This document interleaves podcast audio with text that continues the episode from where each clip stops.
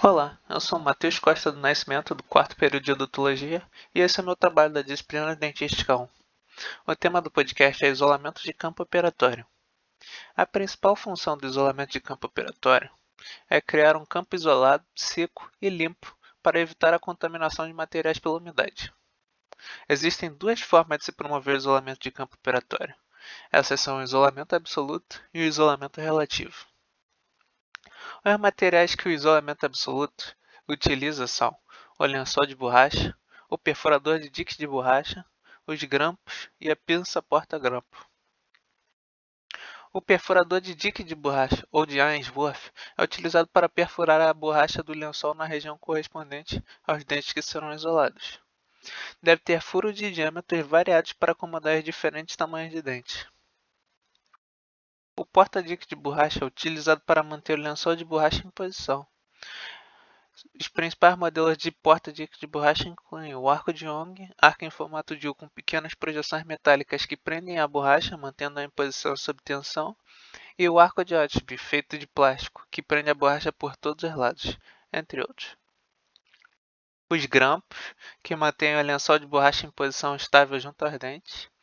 Os grampos são divididos por numerações 200 a 205 para molares, 206 a 209 para premolares e 210 a 211 para dentes anteriores.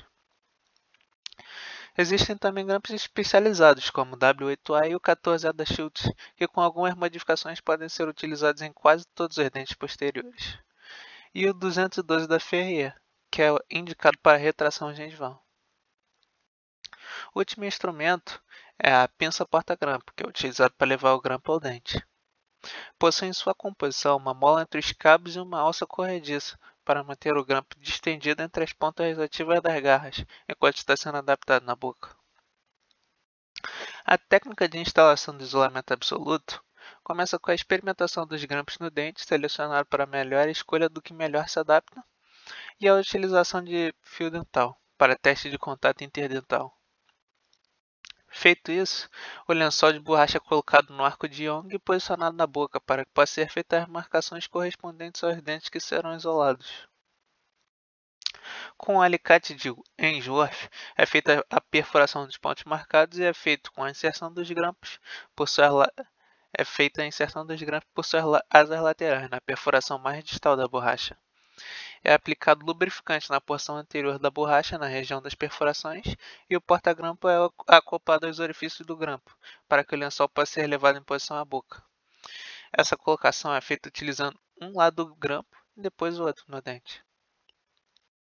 Em seguida, após a remoção da pinça, é feita a invaginação da borracha em todos os dentes até o nível de colo do dente.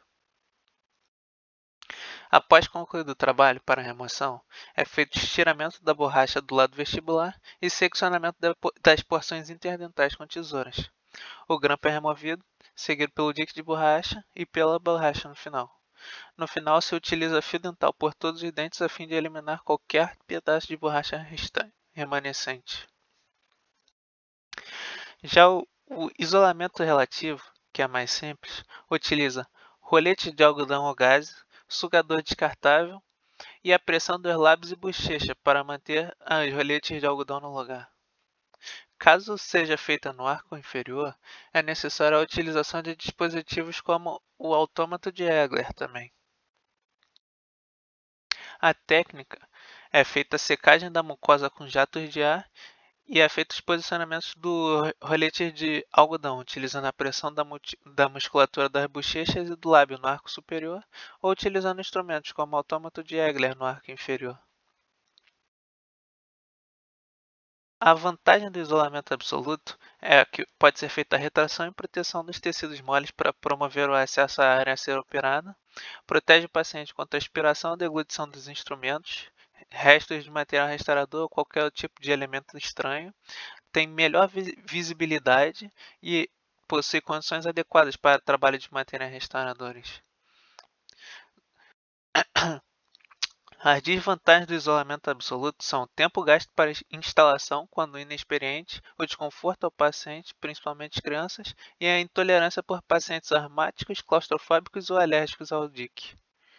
As vantagens do isolamento relativo são que são ótimos para procedimentos de curta duração, como aplicação tópica de flúor, polimento dental e aplicação de selante, restaurações provisórias e cimentação de provisórias, além de não ser tão invasivo quanto o isolamento absoluto. As desvantagens do isolamento relativo são que não há proteção do paciente contra a aspiração ou deglutição de materiais, nem é totalmente livre de umidade.